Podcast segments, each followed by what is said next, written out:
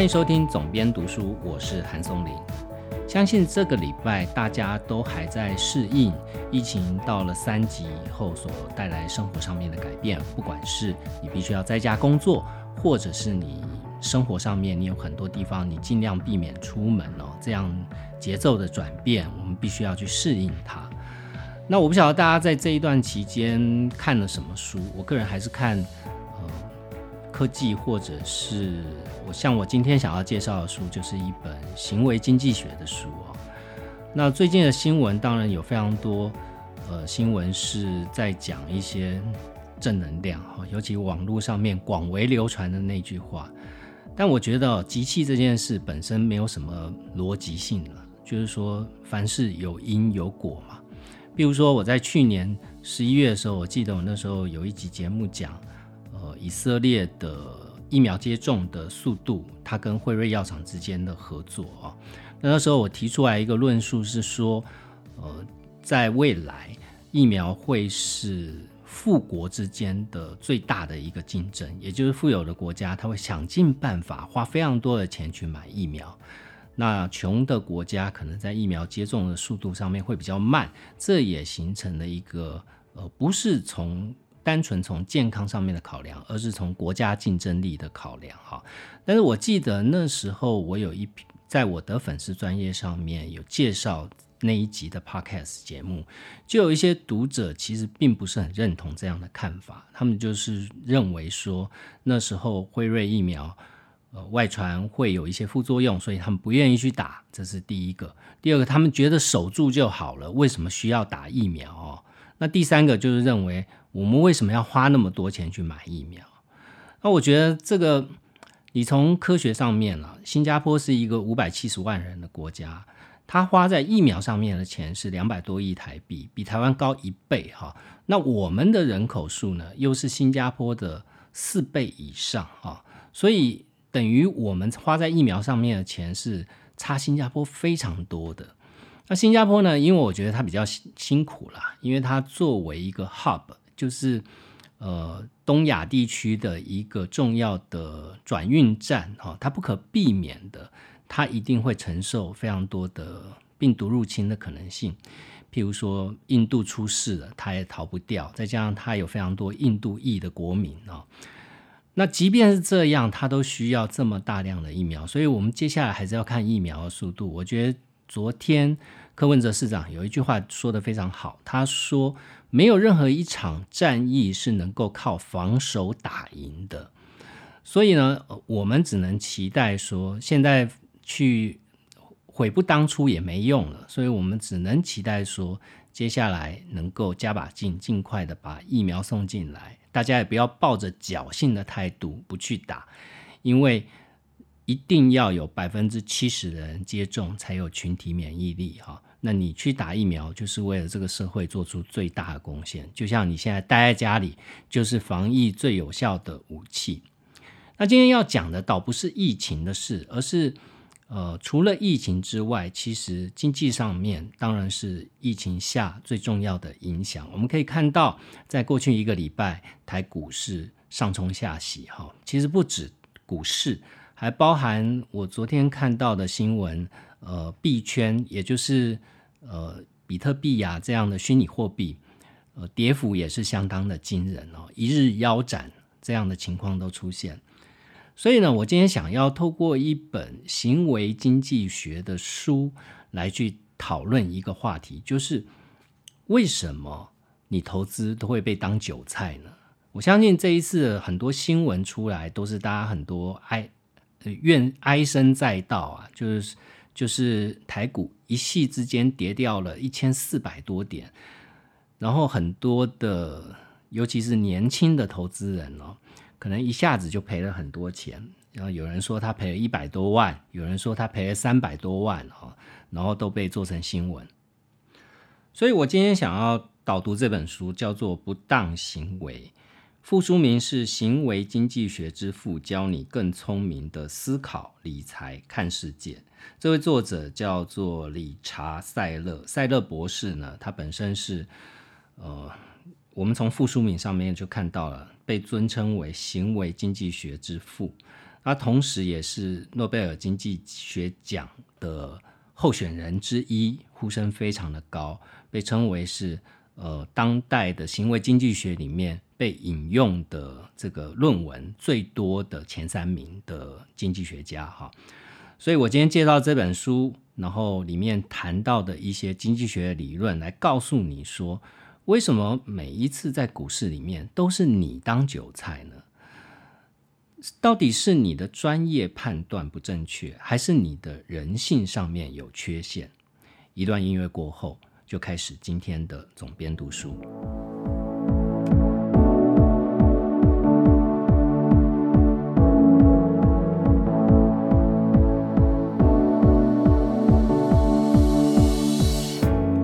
在开始介绍今天这本书之前，我先讲两个小故事哦。一个是。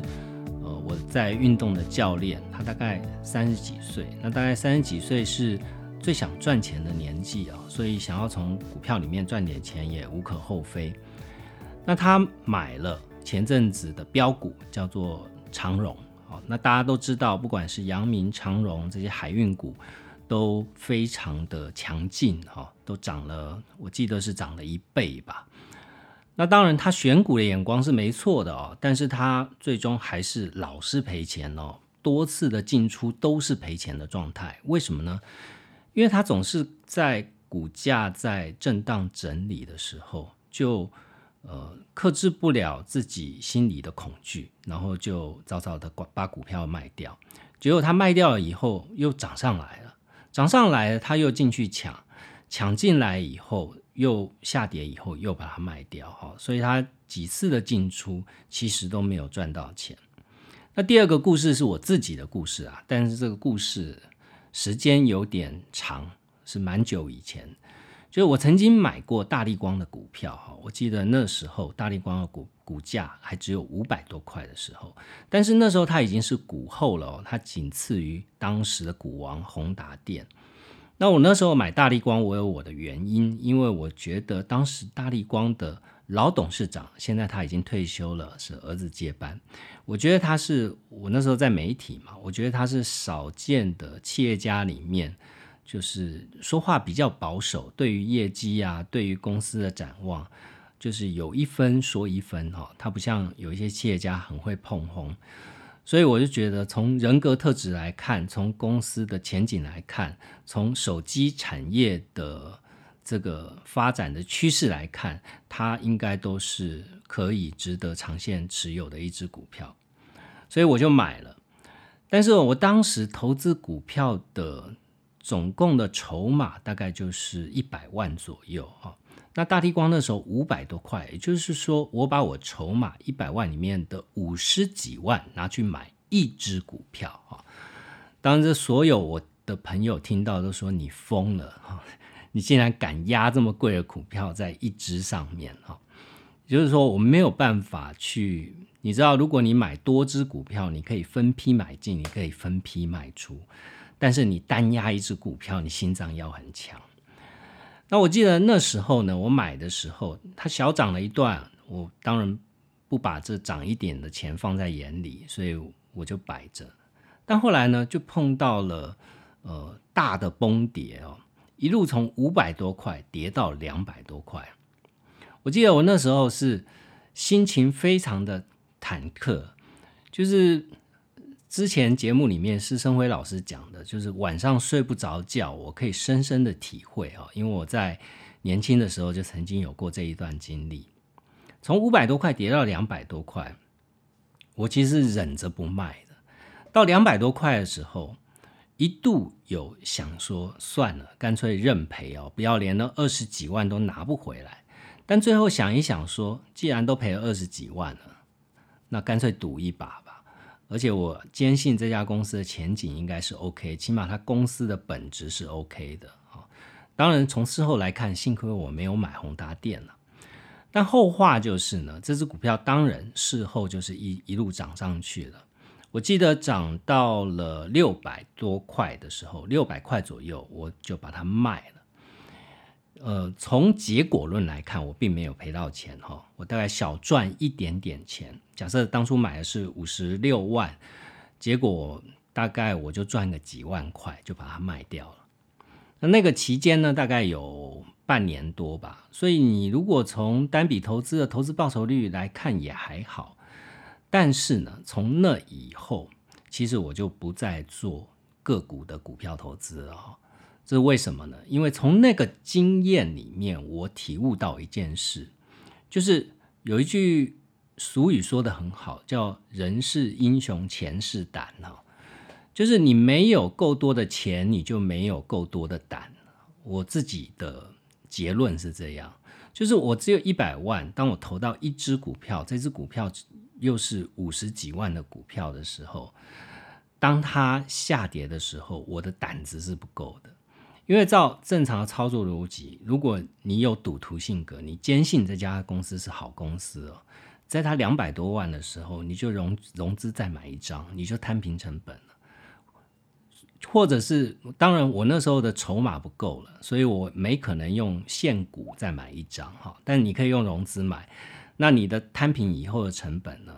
到时候涨上来，你获获利就会更多。但我那时候的恐惧根本想不到这件事，哪有那个胆子再融资买进一张？我想大多数的散户投资人都是一样的，不可能有这个胆子去做这件事。如果你敢做这件事，就代表你背后的筹码是。呃，让你赔掉这些钱都无所谓的，所以呢，我到那一次之后呢，我就觉得我我不适合做个股的投资哈，心脏不够大颗，我大概只适合做稳健型的投资，就是钱摆在那边，呃，赔掉了也无所谓，然后就是所谓的睡得着觉的投资。那今天讲这个故事的原因呢，是因为呃，我会发现说。你去看这次疫情的下跌哦，为什么这么多散户投资人会受伤？尤其是呃年轻的散户投资人，现在有一个代名词叫韭菜。为什么老是做韭菜哈？为什么老是被人家收割哈？其实我觉得，呃，最投资最大的障碍不是专业，而是心魔哈。那我今天要讲的这个行为经济学，其实它就是顾名思义。人的行为所产生在经济上面的一些效应。这本书里面，我觉得第一个可以跟大家分享的是一个历史非常悠久的理论，作者提出来的是在一七三八年哦，就由一位呃，你可以说他是经济学家，也可以说他是数学家或物理学家哈，他非常的博学，一位学者，他叫丹尼尔。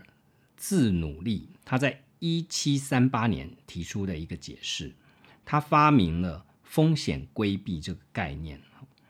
这概念什么意思呢？他假设一般人的快乐，或经济学家爱用的名词叫做效用啊，会在他们变得更富有时呈现增长，但是呢，增长的幅度会逐渐的递减。这我记得，我之前节目好像也有讲过类似的理论，就是，呃，当你美国好像有一个调查，当你的年收入超过八万块美金以后，金钱增加所带给你的快乐的效应会递减哈。所以其实，呃，两百年前的这个呃学者他提出来的这个理论，其实就已经解释了这件事情了。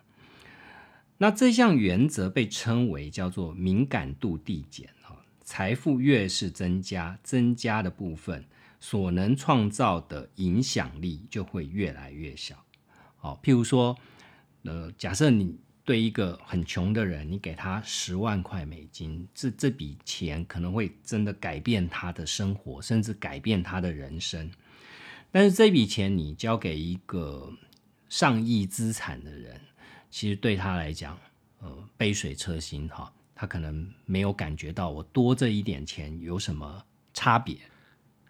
所以塞勒博士他就提出一个论述啊，他说：假设你的财富是十万美元，然后他提出的问题是我让你可以百分之百的几率额外获得一千美元，另外一个选项是只有百分之五十的几率获得两千美元，你在这两者之间去做选择。大部分呢有十万美元的资产的人，他都会选择前者哈，因为他对于这第二笔的一千块美金，他会觉得是不痛不痒哈，多这一千块对我没有什么差别。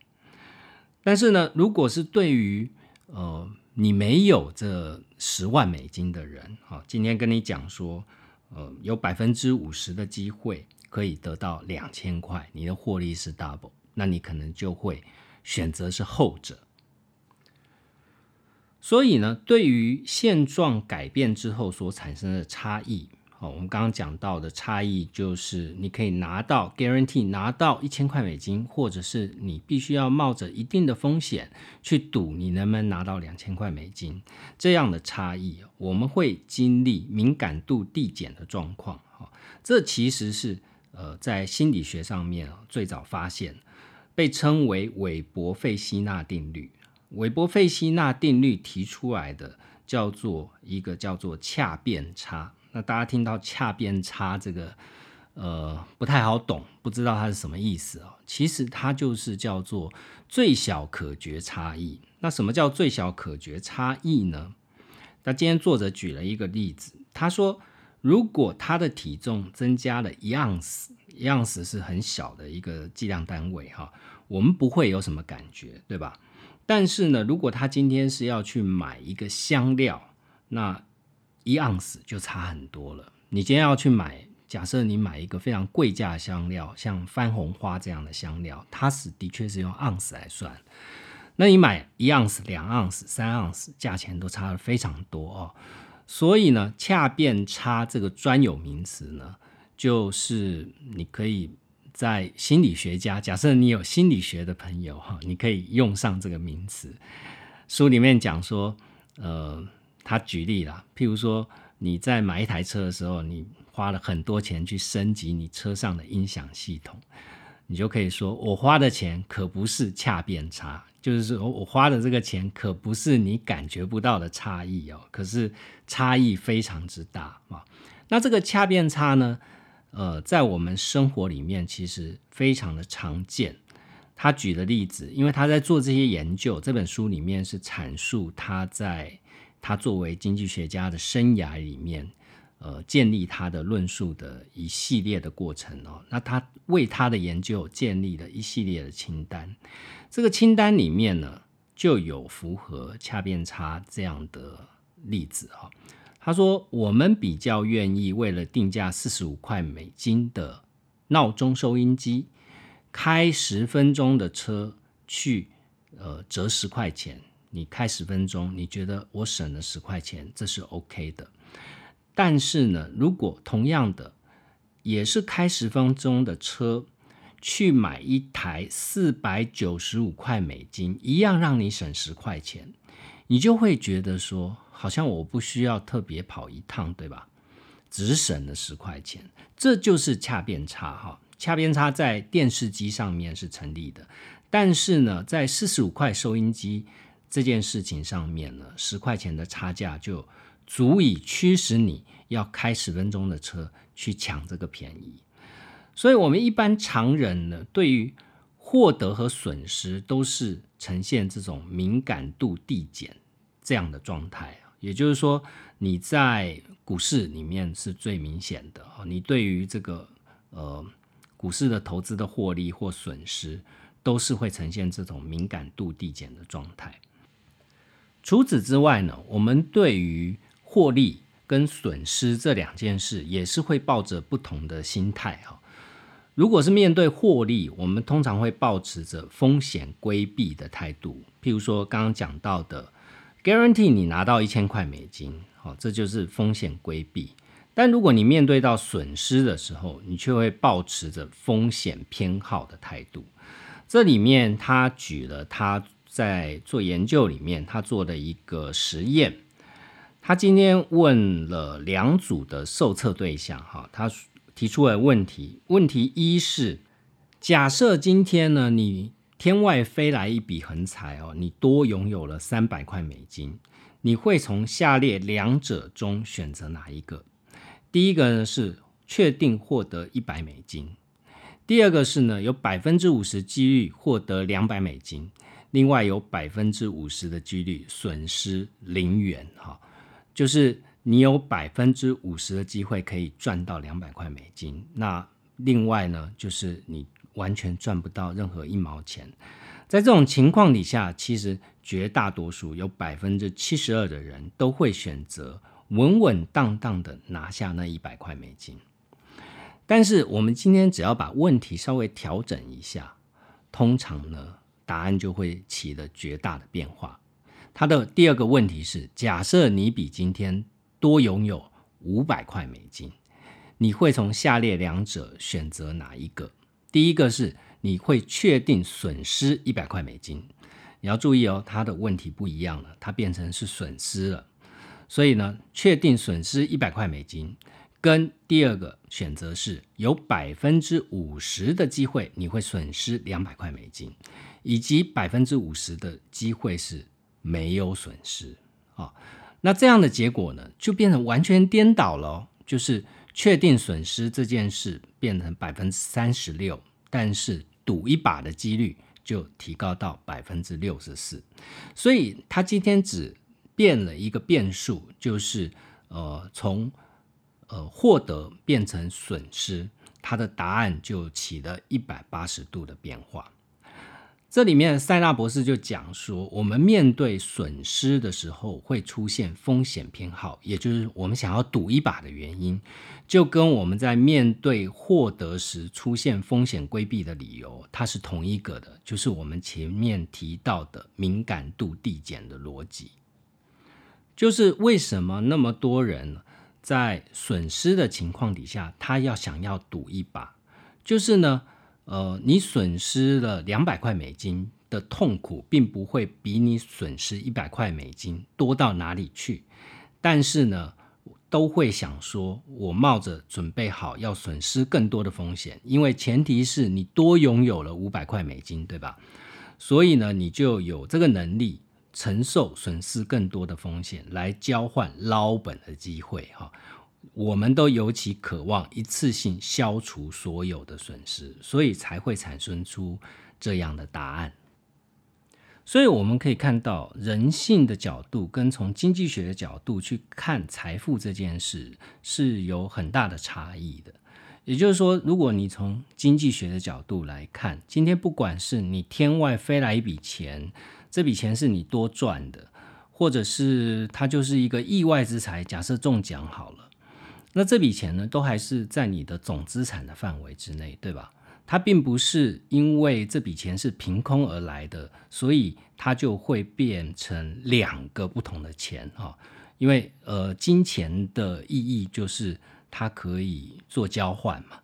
所以理论上，你赚到的钱就是你的，对吧？假设你今天多赚了三万块，你的总资产是一百万，那你的总资产就会变成一百零三万，而不是把一百万跟三万是分开来看的哦。所以你觉得那三万赔掉也没关系哈？但是在人性上面，的确是常常出现这样的状况。这就是我在前几集节目里面，我记得我也讲过一个叫做沉没成本的概念。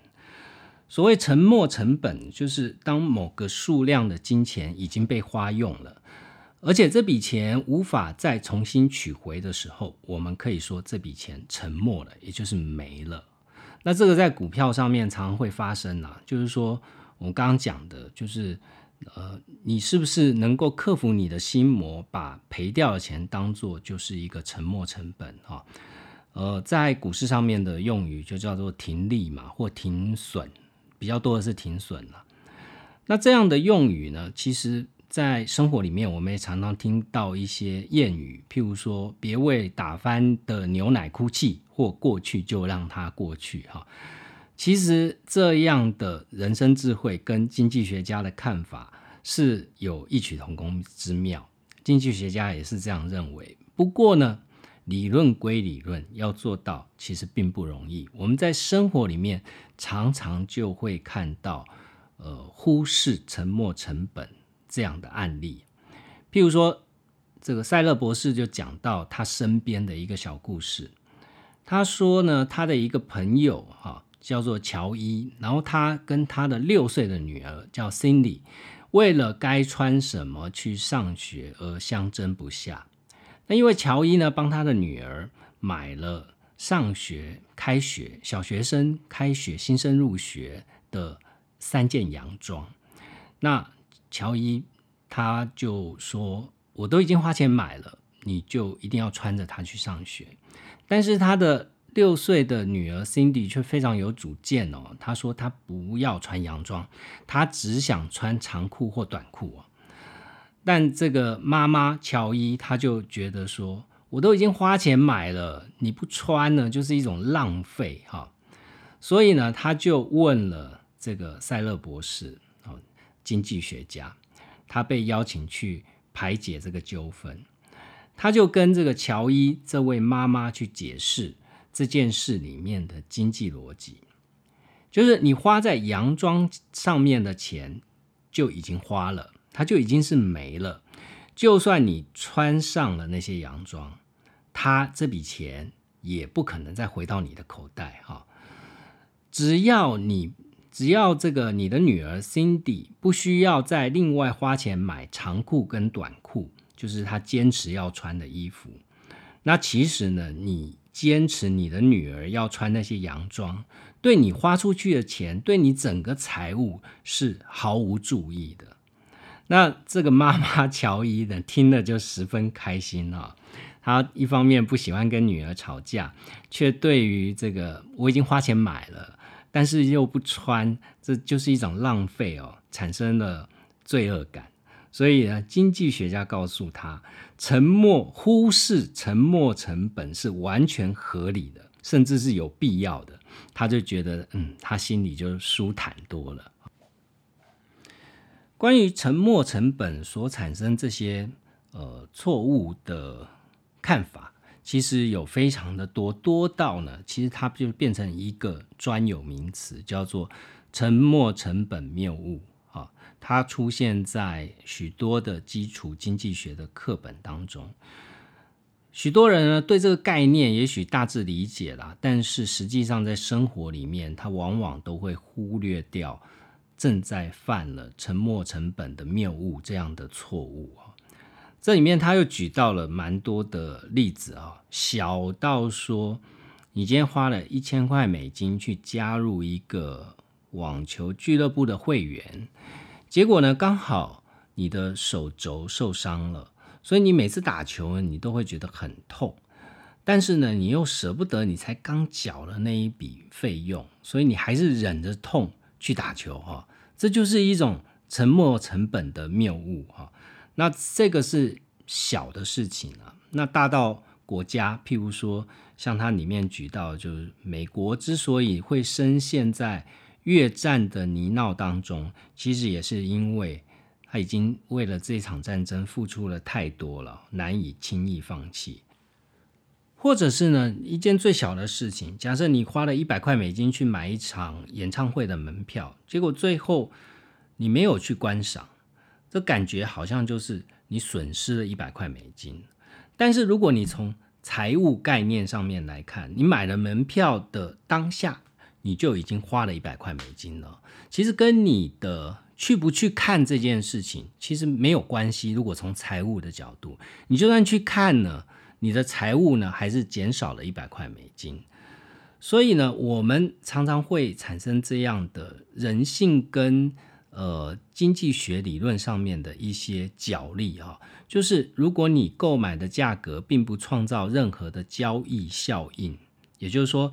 你购买这个并不是可以让你赚钱或者是赔钱，你不会觉得支付那个价格会是一个损失哈。你付了这个钱，你享用的一个商品，譬如说我们买一个我们想要的包包，买一个三 C 的用品，你从中获得的效应带来的快乐，你就认为你心里面认为这笔账就是结清了，我值了啊。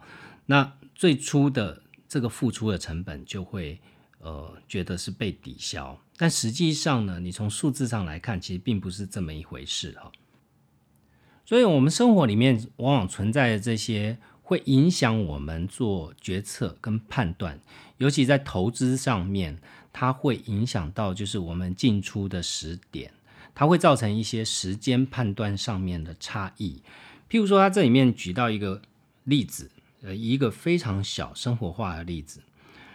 他说有一双鞋子，因为它正在打折，而且折扣非常的高，又是你很喜欢的牌子，你很喜欢的款式，所以呢，你就去马上的就把它买下来了。结果没想到这双鞋子尺寸不对哈，就是会卡脚。那你穿了，你就会觉得痛。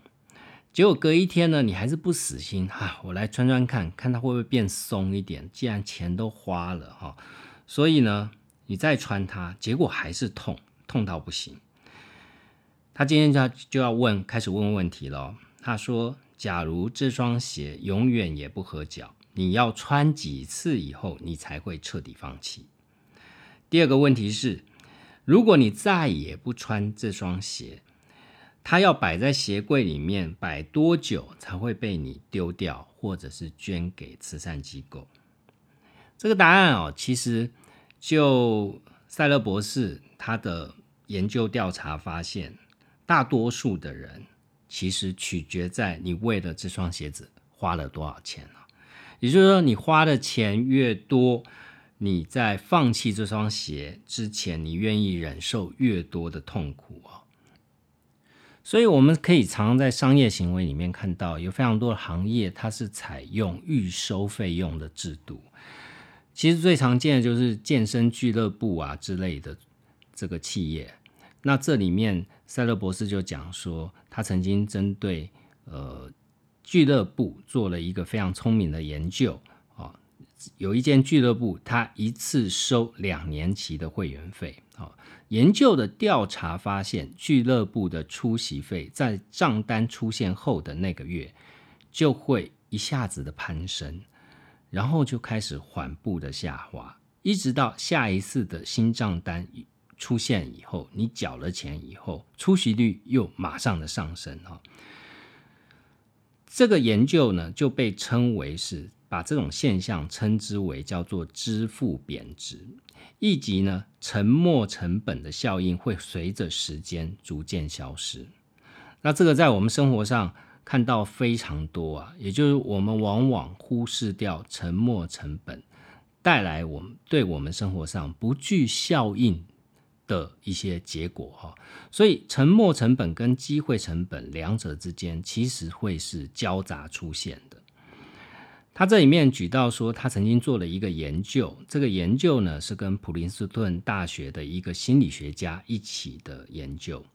这个研究的开始是源自于说，他们有一次在机场上，呃，就意外的碰到对方，然后就开始对谈。后来发现两个人都是坐同一个航班哦。那你知道美国的航空公司其实对于会员，他会给他非常多的升等优惠券。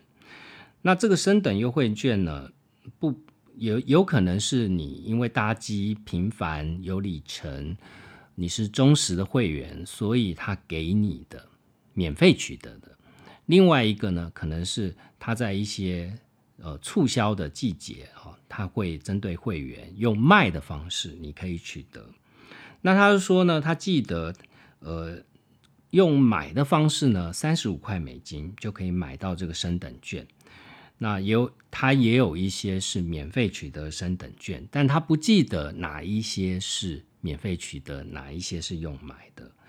那一天呢，他碰到他的心理学家的朋友，他就跟他讲说，嗯，他已经用了一张帮自己升等了。那他说他还有一张，所以我也帮你升等吧，这样我们可以坐在一起继续讨论我们还没讨论完的话题哦。所以呢。他们就呃刚好那一班机也可以升等哦，那他说那这个就当做礼物送给你就好了。但是这位心理学家就坚持一定要付钱。他问他说花了多少钱买的这个升等券？他说不一定啊，有些是免费，有些是三十五元，所以我也不记得这一张到底是免费的还是三十五元的啊。然后他就坚持要付啊，所以塞勒博士就说呃，到底这个。升等券是免费的还是三十五元买的？到底有什么重要呢？呃，他说他现在已经没有啦，反正接下来一定会买新的嘛，哈。但是心理学家就说呢，如果那张优惠券是免费的，我就会直接收下；但是如果它是你当初花了三十五块美金买的，我就一定要给你这笔钱哈。所以双方就开始僵持不下。那也因为这样呢，塞勒博士就开始从这个有趣的一个相遇发展出一篇论文，他的题目就是人类对于过去一项购买的记忆到底会持续多久？哈，所以他们就针对了这个主题下去研究。他研究的主题呢，锁定了一份红酒拍卖价格的一个通讯的。我们可以把它看作是一个媒体吧，它的内容主要就是在报道红酒拍卖的新闻。那这一份呢，这一份媒体它的名称叫做流动资产哈。那写这一份媒体的这个也是一位经济学家，他是普林斯顿大学的经济学者，他本身呢也是红酒爱好者。那订阅这一本通讯的人都是热衷于品酒，或者是他就是收藏家。他们的研究方式呢，是跟着这一本通讯附上了一份问卷。这个问卷的内容是问所有的会员：假设你在期货市场以二十美金的单价买了一箱上等的波尔多红酒。哦现在这批酒呢，在拍卖会上卖出了七十五美元的价格。那你已经决定要留一瓶给自己喝了，所以你觉得下列何者最接近你觉得喝掉这瓶酒所付出的成本？哈，到底是以二十美元来当初你买的价格来来算呢，还是以拍卖会上面能够卖出？七十五美元的价格，所以它有五个选项。A 选项是零美元，因为这笔钱已经付了，我已经付了。好，第二个选项是二十美元，就是当初我花了二十美元买的。第三个选项呢是二十美元加计利息，也就是说你持有这瓶酒所持有多久，这二十美元的利息加上去。然后第四个选项呢是七十五美元，就是我本来可以卖掉的钱就是七十五美元。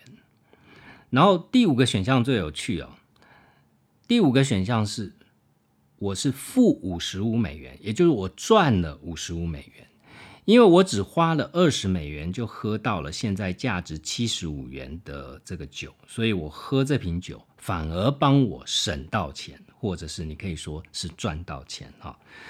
那当然，塞勒博士他是一个经济学者，他原本认为这个第五个选项，他这个答案呢是，他还不确定有人会选他哦。就是为什么会有人的心理账户会把这个喝掉昂贵的酒当成一种省钱的动作？他本来还很纳闷，觉得不会有人去选这个答案。结果呢，呃，当然最多人选的还是。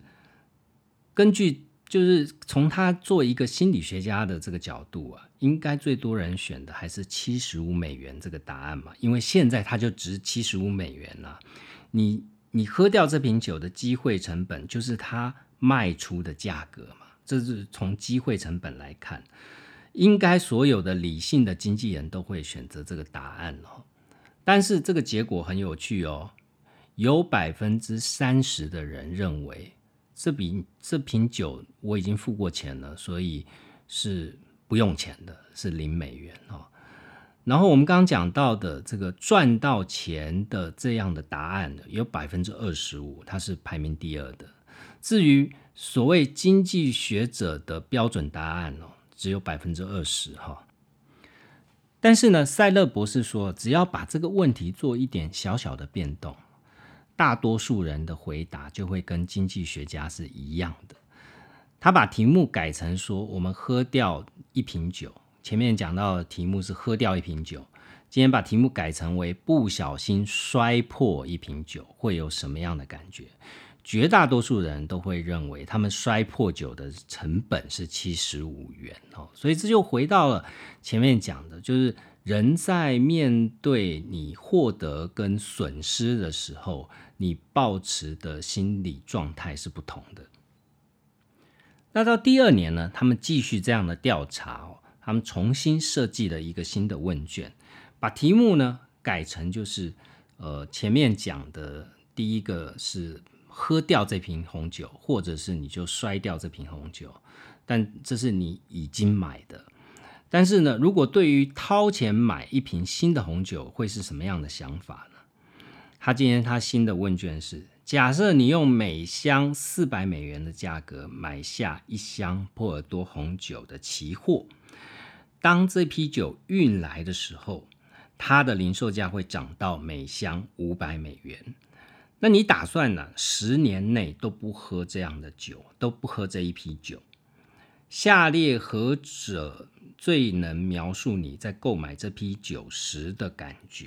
哦，他列出了五种不同的程度，哈，一二三四五，分别代表非常同意、非常不同意，哈，分成五个集句。所以呢，呃，第一个问卷的问题是：我觉得自己花了四百块美金，感觉就跟周末度假花四百块美金是差不多的。好，第二个。问题是，我觉得做了四百美元的投资，十年之后可以慢慢享用。第三个问题是，我觉得自己省下一百块美金。刚刚我们讲到，买的时候是四百，那运到的时候已经是五百块了。我觉得自己省下了一百块美金，也就是期货跟未来现货之间的价差。所以这样的答案，如果是你，你会选择哪一个呢？答案的结果是最受欢迎的答案，显示出就是购买十年后才会喝到的红酒的时候，一般人会把这个花费视之为投资哈。第二个才是呃认为这样可以省到钱哈，把它纯粹当成花费，也就是花了四百块，我就当做花掉四百块了，这个是排名在最后面的。虽然呢，经济学理论并没有说这哪一个答案是最恰当的，但是我们可以看到说，如果以这份问卷结合上一份问卷哦，它其实呃同样的一批人，他的思考逻辑针对不同的问题，他思考逻辑是并不一致的哈。就是如果你呃。买了这些红酒，你把它当做投资，又认为你买的时候喝酒可以不花成本又省到钱，这些这样是一个相违背的状态嘛？所以呢，他根据了这个调查的结果，把他的论文呢下了一个标题，他就说：“我们的发现就是现在投资，以后享用，永不花钱。”听起来非常像红酒公司的行销术语啊。但其实，在企业上面有非常多的商业操作，其实都是用这样的行为行为经济学，或者是我们可以称之为行为心理学来去来去设计的哈。他这里面举到的例子呢，就是呃，譬如说在台湾非常受到欢迎的 Costco，那你到 Costco 买东西呢，你必须要先成为会员啊。那你成为会员的动力是什么？因为你要付钱呐。他这里举到美国是五十五块美金，我记得台湾好像一两千块吧，我有点忘记了哈。那会员呢会将这笔年费视为是一种投资，也就是说，他企图透过全年的多次采购省下来的钱来摊平这样的成本哈。那到 Costco 的原因，就是因为我觉得我虽然付了这个会费，但我还是可以省到钱哈。同样的，Amazon 会向顾客收取九十九块的 Premier 的年费，提供免费的送货的福利。那当然呢，如果你是一个经济学家，你看这个数字，你就要想说，那我一年的这个呃运送的费用会不会超过九十九块美金呢？但是当你在付这九十九块美金的时候，你也是把它当做投资哈，不不会是把它当做是一个花费。所以呢，这样的这类的投资，就是说把它包装成投资的一种消费，它都是一种掩饰成本的障眼法。哈，那你会说啊，高董这些到底对投资有什么帮助呢？其实他的论述是说，呃，人有一个惯性，我前面有讲到，就是你会在你的心理上面去建立一些账户，也就是说，在经济学的原理，钱是交换的，所以当交换变成你的时候，它是一个总资产。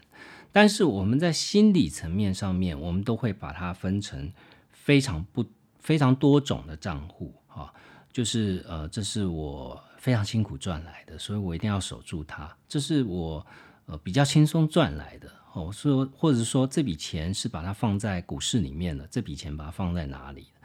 的确，在公司的运作上面，我们也会有预算管理，我们也会把它分科目、分别类，对吧？每一个项目花多少钱？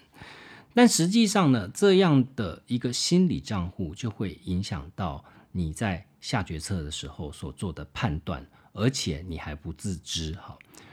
譬如说呢，他在他说，在这个康纳曼，康纳曼就是诺贝尔经济学奖得主啊，他曾经写过一本，呃，应该很多人都知道吧，叫《快思慢想》，他曾经写过一本这样的畅销书。那康纳曼呢？他之前在他得到诺贝尔奖的研究里面，他曾经有做过赛马的案例。他说呢，赛马场都固定会从这个赌注赌徒里面的赌注去抽成百分之十七，所以那一天呢，不管你是赢家或输家，你所有下注的人在每一场球赛这个全体的金额，它其实就是损失了百分之十七的金额哈。不管你是第一场比赛，或者是最后一场比赛，那赌到最后一场比赛的时候，其实赢的人终究是少数嘛，所以大多数的赌徒，他的这个心理账户哈，都是亏损累累了。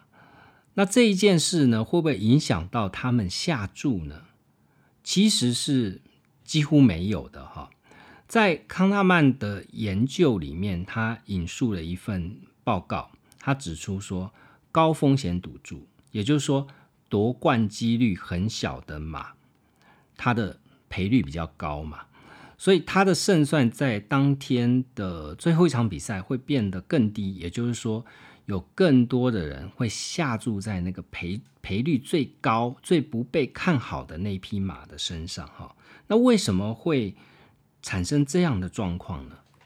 也就是说，今天如果你在赛马场里面输了一百块美金，你希望能翻本，避免你心里面那个心理账户，就我在今今天在赛马场里面这个赌钱这件事出现赤字哈，我不希望输，我不希望赔钱，所以你有几种选择啦，你可以压注在两美元，但是赔率五十倍的冷门马匹上。去争取那微乎其微的翻本成翻本的机会，也可以压注在一百美元赔率一倍这样的马匹上哈，但是你翻本的机会就变成百分之五十了。假设你是偏好风险哈，就是你为什么不不直接压在一百块，压在热门马，你的几率还比较高嘞，你百分之五十的机会你就可以回本了。但是呢，大多数哦，你已经赔钱的玩家都会受到以小博大的吸引，就是你可能会只花两块钱美金，你想少赔一点哦，因为你要压赔率百分之五十这样的马，你就要花一百块美金。但是你就想说，我赌赌看，我花两块钱美金去赌，有没有可能真的中五十倍的赔率哈？但是这样的机会呢，其实是非常的小，所以如果你从几率的这个理性的分析底下，你应该是要花一百块美金去赔，这就呼应到前面我讲的我个人的那个故事哈，就是你有多少钱，就是你有多少胆了。塞勒博士呢，他把这个康纳曼他在赛马的这个案例啊，延伸到他在学校里面，他们教职员有固定的扑克牌局。所以呢，他就从这个扑克牌局里面去解释所谓他心理账户的这一面哈。他说，在赌局中占上风的玩家似乎不会把自己赢来的钱呢视为真正的钱这种行为其实你在赌场里面是经常看到的。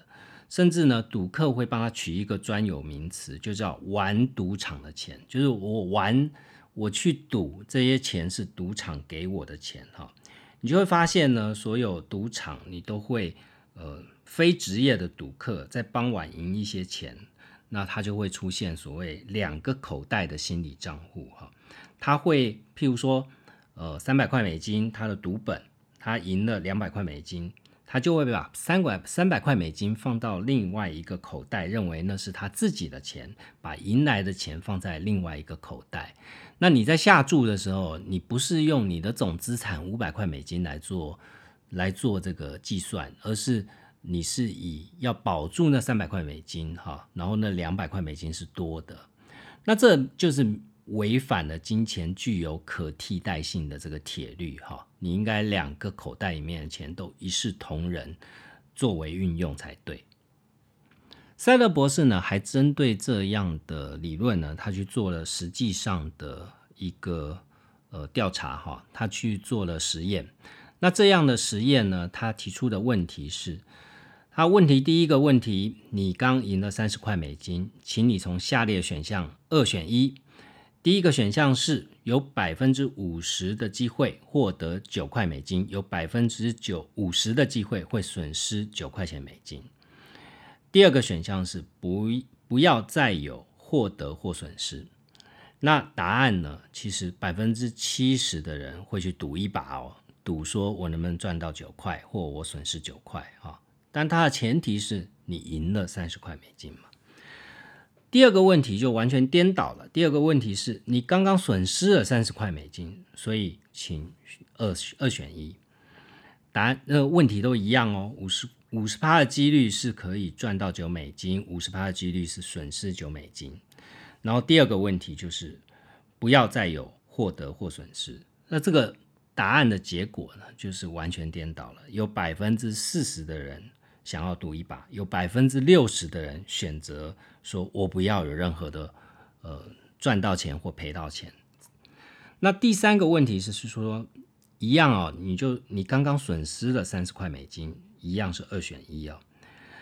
百分之三十三的几率可以获得三十美金，也就是回本了哈，就不赚不赔了。有百分之六十七的几率是没有任何的获得，也就是你赔三十块就是赔三十块。那第二个选项是你确定可以拿到十块美金。那结果的答案呢？呃，赌一把的还是高达百分之六十啊，稳稳当当拿下十块美金，让你赔少一点的只有百分之四十哈。所以这样的研究报告也也再一次的去辨识了所谓的翻本效应。我们前面讲到，就是当你在呃损失的情况下，你会偏好选择风险哈。所谓翻本效应以及赌场的盈利效应，我们很容易就从这样的一个问题实验就可以看得出来。那在生活上面，其实尤其是在投资上面，其实他们也是经常的存在。塞勒博士就说，从一九九零年代开始啊，散户投资人的退休基金里面，股票的比率增幅超过债券，也就是说，在他们的新投资当中，分配给股票的比率持续上升。这是为什么呢？其实它就是一个两个心理账户的概念哈。也就是说，呃，基金的投资人会想到说，考虑到这几年都赚了这么多钱哦，就算是股市下滑，也只是损失一点新的获利啊。也就是说，你有把它分开成两个账户了，有些钱是最近赚到的，有些钱是以前赚到的啊。那同样呢，输钱的时候，你想要翻本这样的行为，也会出现在专业的投资者。当中不是只有散户才会这样哈，连专业的操盘人也会这样。如果共同基金的经理人发现他们的基金表现落后于呃指数，也就是说大盘，那基金的这个操作，他们就会在最后一季的时候进行风险比较高的操作啊，尤其是帮雇主赔了非常多钱的这些。恶棍交易员哦，到最后都会想要急于弥补损失而采取风险越来越高的操作，这就是我们看到的次贷风暴，呃，很大比率都是从这边而来的。塞勒博士呢，就对他这个研究，他就下了一个结论：到底之于我们，我们可以参考什么？他就说，一个非常值得你牢记的金科玉律，就是一般人在面临重大损失，而且是有机会扳回一城，也就是你可以可能可以回本的时候，你接受风险的意愿就会变得格外高。即使呢，这些人平常都是会规避风险的人，也不例外啊。所以在你投资前，你有没有想过这个问题？你是会把你的钱在心里面建立很多账户的人，还是你本来就是一个呃不会去走高风险的路的人？但是当你碰到风险的时候，你会怎么做应变呢？这样的一个思考，或许有助于你在投资的路上不再被人家当做韭菜。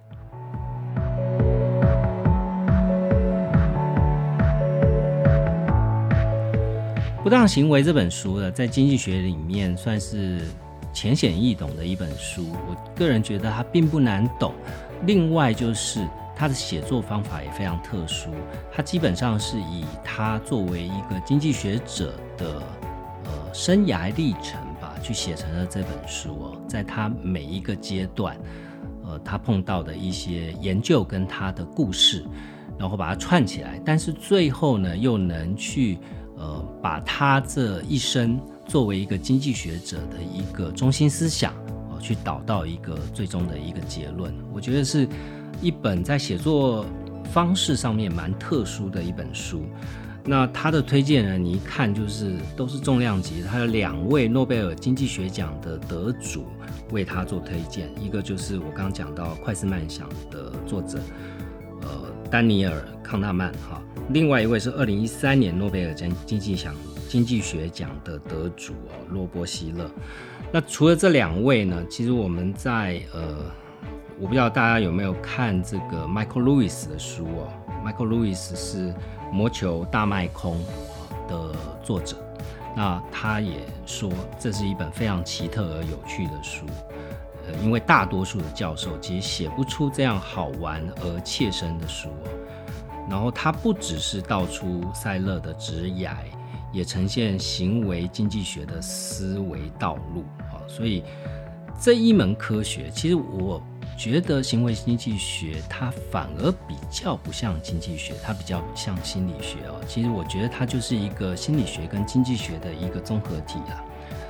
所以他呃，大麦空的作者 Michael Lewis 他就说这本书不像传统经济学理论是预设人会理性的谋求最大利益，而是从人的本性去写的一本书。所以我也非常推荐大家，如果在疫情期间有空的话。可以找来看看，或者是你被割的割韭菜割得很烦闷，看到对账单发现赔很多，也可以看看这本书。我觉得应该会比看股市老师的书会有更多的启发。希望今天的节目对你有帮助，也欢迎在 Apple Podcast 上帮我留下五星评价。有任何的问题都可以透过各种方式来跟我联络，我会尽快的解答大家的问题。那我们下一期节目见。